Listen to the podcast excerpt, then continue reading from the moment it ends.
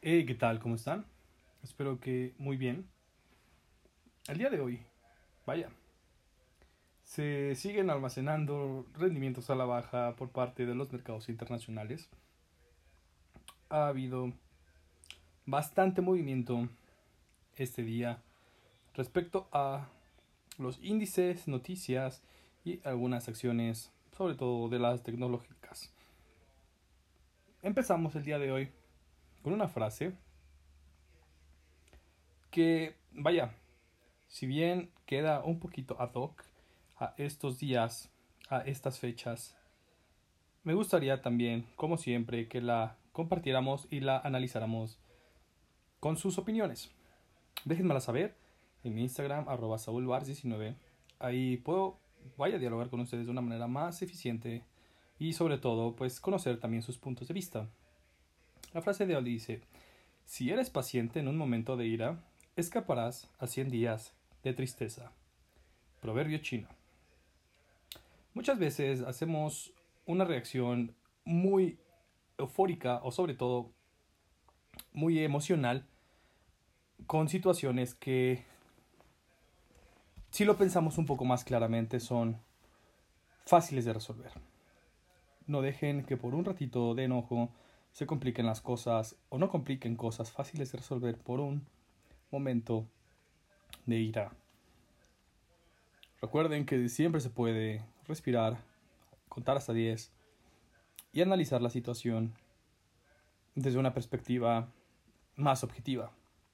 De esta forma se evitarán muchos problemas en el presente y también en el futuro. Recuerden que también las mejores batallas son aquellas que no se pelean. Eh, el dicho dice, las, las batallas que realmente se ganan son aquellas que no se pelean. Este dicho es de Sun Tzu, del libro del arte de la guerra. Y bueno, pasamos al resumen del mercado. Ya saben, como cada día, o ya de manera muy acostumbrada en este podcast, proporcionado por el Pollo Beto.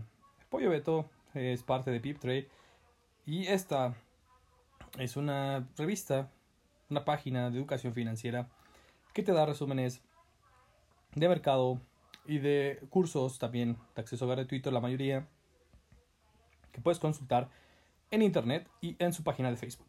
Les recomiendo hacerlo también en Instagram para que se enteren de manera mucho más rápida de lo que acontece en los mercados financieros.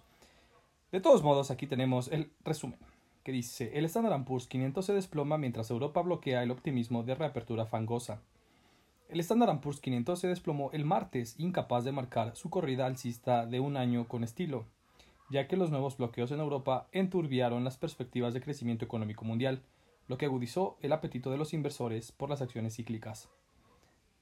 El Standard Poor's 500 cayó un 0.74% y se ha recuperado un 70% desde el 23 de marzo. El promedio industrial de Dow Jones cayó un 0.94% y el Nasdaq Composite bajó un 1.12%. Fuente Investing.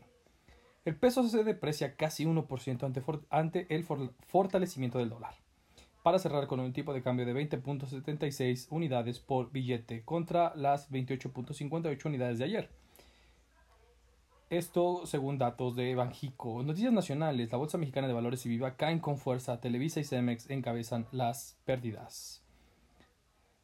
Eh, bueno, vaya, esto después de que la plaza accionaria local cayó en línea con los desempeños de sus partes de Wall Street, debido a la que la posibilidad de alzas a los impuestos en Estados Unidos para nivelar los estímulos condicionó los desempeños.